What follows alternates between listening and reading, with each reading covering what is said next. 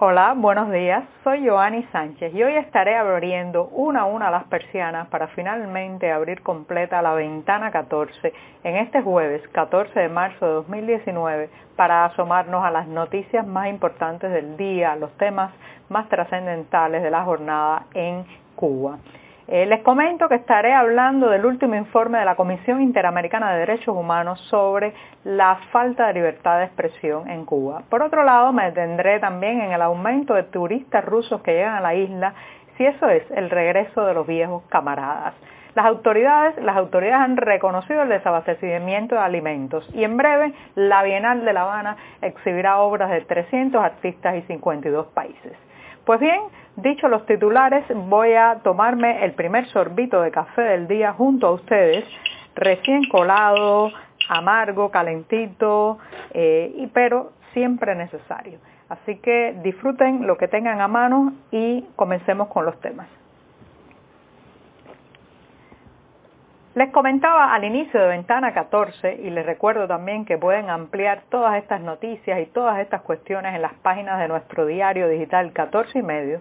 Les comentaba que eh, la Comisión Interamericana de Derechos Humanos ha publicado este miércoles un contundente informe de 119 páginas detallando las violaciones a la libertad de expresión en Cuba y enfocándose especialmente en la falta de libertad de prensa este informe que ha sido presentado en el Museo eh, Memoria y Tolerancia de la Ciudad de México. Lamentablemente la falta de expresión y la falta de libertad hacen que todavía no ha podido presentarse en La Habana, pues eh, considera que Cuba es el único país del hemisferio en el cual no existe ningún tipo de garantías para el ejercicio del derecho a la libertad de expresión, como lo escuchan. El texto eh, que también tuvo durante su presentación como ponente principal a Edison Lanza, el relator especial para la libertad de expresión de la CID, pues eh, ha hecho un rastreo de las denuncias, de las irregularidades, eh, de también los informes llegados desde la isla, donde eh, se pone de manifiesto la falta de libertad en el ejercicio y la expresión de la prensa libre. La CID dice que a pesar de los años transcurridos y las reiteradas recomendaciones a las autoridades cubanas, la intolerancia sigue siendo la regla en este país es muy lamentable eh, y además de este detallado informe de violaciones, la Comisión Interamericana de Derechos Humanos ha hecho algunas recomendaciones que me parecen muy valiosas, eh, recomendaciones que lamentablemente puede ser que lleguen a oídos sordos de La Habana. Recuerden que La Habana, por regla general, pues eh, no escucha, no toma en cuenta eh, todo lo que sea o emane de los organismos regionales, sobre todo de esta entidad, que es un órgano de la Organización de los Estados Americanos. Así que bueno, la Plaza de la Revolución mirará hacia otro lado, pero algo, algo de estas recomendaciones quedarán, sobre todo como un registro de lo que se debió haber hecho y no se hizo. Vamos a ver, ojalá, ojalá entiendan y escuchen. Pero les voy a comentar algunas de estas sugerencias que ha hecho eh, el informe, entre las que se encuentran que eh, bueno pues se elimine de inmediato el monopolio estatal de los medios de comunicación y la prohibición de funcionamiento de medios privados. También derogar las leyes que consagran el desacato. Recuerden que en esta isla eh, el desacato puede ser sencillamente cuestionar a un ministro, cuestionar el sistema político, eh, indagar sobre las ganancias personales o los recursos personales de un líder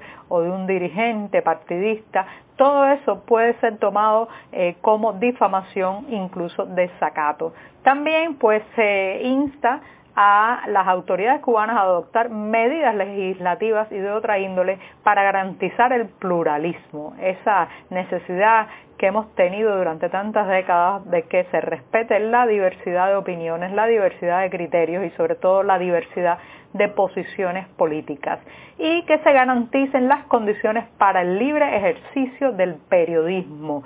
Y aquí me voy a detener porque la CID ha recomendado que las autoridades cubanas se abstengan de utilizar el poder público para castigar o premiar a medios y comunicadores. Como saben, hay una larga secuencia de actos que van desde el acoso, eh, el arresto, la intimidación, la amenaza, la confiscación de bienes de trabajo contra los reporteros independientes, pero que también incluye el fusilamiento de la reputación, utilizar los medios oficiales para apabullar, eh, para denigrar moralmente y profesionalmente a estos profesionales de la información. Así que la CID ha llamado a poner fin en el más breve plazo a la práctica de hostigamiento y también ha llamado a que se abra el libre acceso a Internet a todos los ciudadanos y se elimine la prohibición sobre algunos medios independientes que siguen censurados dentro de la isla. Entre eso, nuestro portal 14 y medio, que como saben está presillado desde hace algún tiempo y eso eh, impide que los cubanos puedan entrar directamente. Pero no importa, tenemos también por el momento proxies anónimos y otros trucos que le van a permitir acceder a las páginas de nuestro diario si usted vive en Cuba y tiene dificultades para burlar la censura. Eh, nada hay más atractivo que lo prohibido, de manera que cuando censuraron 14 y medio nos han catapulteado también como un canal informativo para muchos cubanos. Y con este primer tema y con otro sorbito de café me voy al segundo de hoy que tiene que ver con el aumento del número de turistas rusos que está visitando Cuba. Y yo me pregunto si este es el regreso de los viejos camaradas. Para nada. Los turistas rusos que están llegando a la isla vienen más en busca de sol, en busca de playas, de divertimento, eh, que cualquier otra cosa. También es un turismo eh, que eh, básicamente viene por este método de todo incluido, se queda con paquetes ya prediseñados dentro de los hoteles y es un turismo que también está interesado en lo que podemos llamar la nostalgia comunista, de ver aquellos viejos lugares que todavía quedan en Cuba, eh, oficiales, los viejos autos Ladas, Moscovich circulando por las calles, eh, pero es un turismo que también deja poco dinero a la nación porque como decía vienen siempre en paquetes prediseñados donde buena parte de eh, los recursos se quedan en manos de los tour operadores y también van a hospedarse en hoteles mixtos donde las empresas extranjeras también tienen una ganancia. De manera que para nada, no son los camaradas de antaño que los veíamos en las unidades militares, en los ministerios,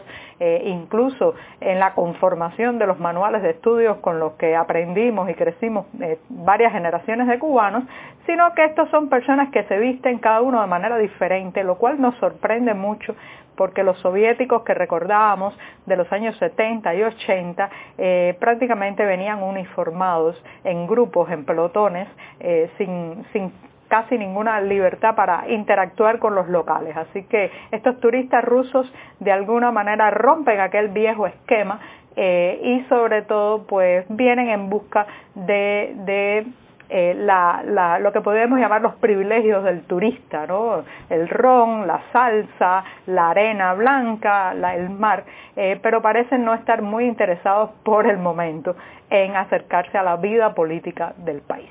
Y bueno, con esto me voy al tercer tema, que tiene que ver que las autoridades han reconocido el desabastecimiento de alimentos. Se preguntarán ustedes si es noticia que eh, las autoridades de un país reconozcan que falta algo. Pues sí, porque durante décadas ha sido una práctica informativa el secretismo y ocultar todo aquello que no funciona bien, todo aquello que eh, pues se sale de los planes oficiales.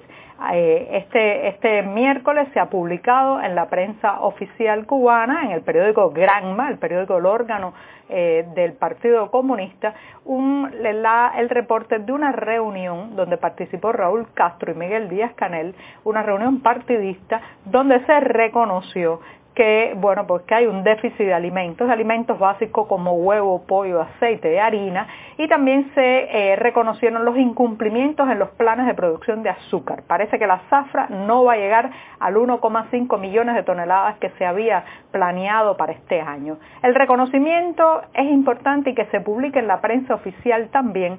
Recuerden que hay un chiste que dice que si Napoleón hubiera tenido el periódico Granma, jamás nadie se hubiera enterado que perdió la batalla de Waterloo. Pues bien, Granma ha tenido que reconocer que los estantes están vacíos, que falta comida y que la gente está un poco desesperada. Y con esto me voy al último tema, que es un anuncio. La Bienal de La Habana exhibirá obras de más de 300 artistas y 52 países. Esta bienal, eh, que comenzará el próximo 12 de abril, eh, pues tendrá como emplazamiento parques, museos, galerías, teatros, pero también diversas instituciones de la ciudad. Hasta ahora, eh, pues en esta edición parece ser que vendrán también muchos jóvenes creadores y en la ciudad, sobre todo La Habana, se verá engalanada con estas propuestas. Ahora bien, la Bienal no ha logrado, esta Bienal que es institucional y oficial, no logra separarse de la sombra de la Bienal Independiente que en mayo pasado organizaron un grupo de jóvenes artistas. Así que nace de alguna manera eh, tocada por eh, ser esta la zona autorizada, la zona institucional, la zona oficial. Vamos a ver si logra borrar esa imagen. Muchas gracias y hasta mañana.